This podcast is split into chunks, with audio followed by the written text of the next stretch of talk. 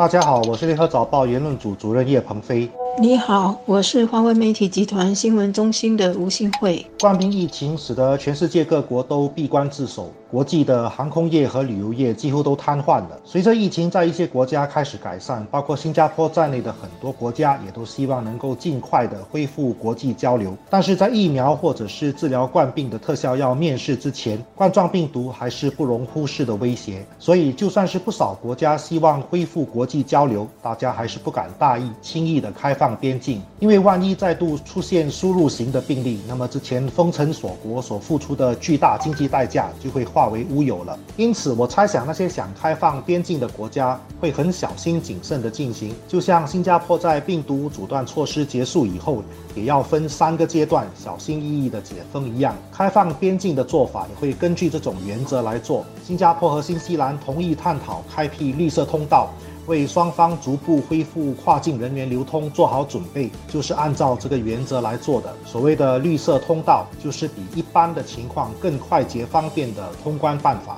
除了新西兰，新加坡本月初呢也已经同意和澳大利亚、加拿大以及韩国加强协调，探讨如何在安全的情况下逐步恢复必要的旅行。那什么是安全的情况下逐步恢复旅游呢？领导跨部门抗疫情小组的部长黄群才星期四在记者会上就提到了几个条件：第一，那些能够跟我们一起开辟绿色通道的国家和地区，双边的这个社区疫情必须是已经控制下来了，也就是说病例大大的减少了，双方都必须采取足够的措施来避免。病例的输入，比如呢，在飞行之前做检测和申报健康情况，或者是在抵境之后做必要的检测。部长呢有提到，如果检测的程序做得好和周详，那么可能就不必要求抵境的人做这个居家通知或者是隔离，就可以省下这个步骤了。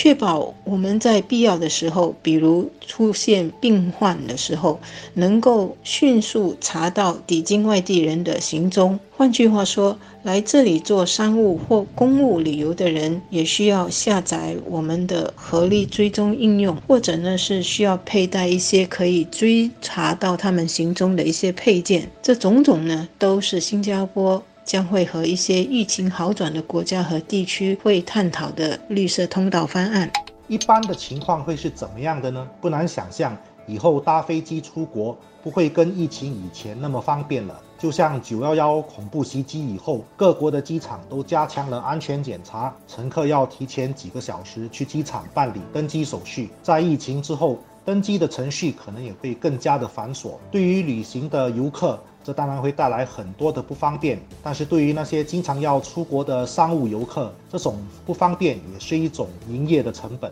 中国方面其实前几天也已经宣布，将会对新加坡和一些国家加快放宽边境的管制，允许这些国家的客运包机往返几个中国城市，这样呢就能够方便这个复工复产的安排。不久前呢，中国的商务部也已经允许一些重点的外国企业的高管入境，而且呢正在跟新加坡、韩国以及日本等等国家商讨建立快捷通道的。事以韩国人作为例子呢，他们现在是可以用这个商务的目的入境上海、天津和重庆等等这些地方了。所以绿色通道一开始相信是会针对商务游客，有很多生意的洽谈必须是面对面的，所以他们要如何更加方便的搭飞机。是很多政府都要解决的问题，就像双边自由贸易协定一样，这种绿色通道只能先开始在两国之间实行，然后慢慢开放给疫情得到很好控制的国家加入。这个过程应该不会很快，因为现在疫情似乎在南美洲蔓延得很厉害，所以只会在少数几个疫情得到很好控制的国家之间小心推行。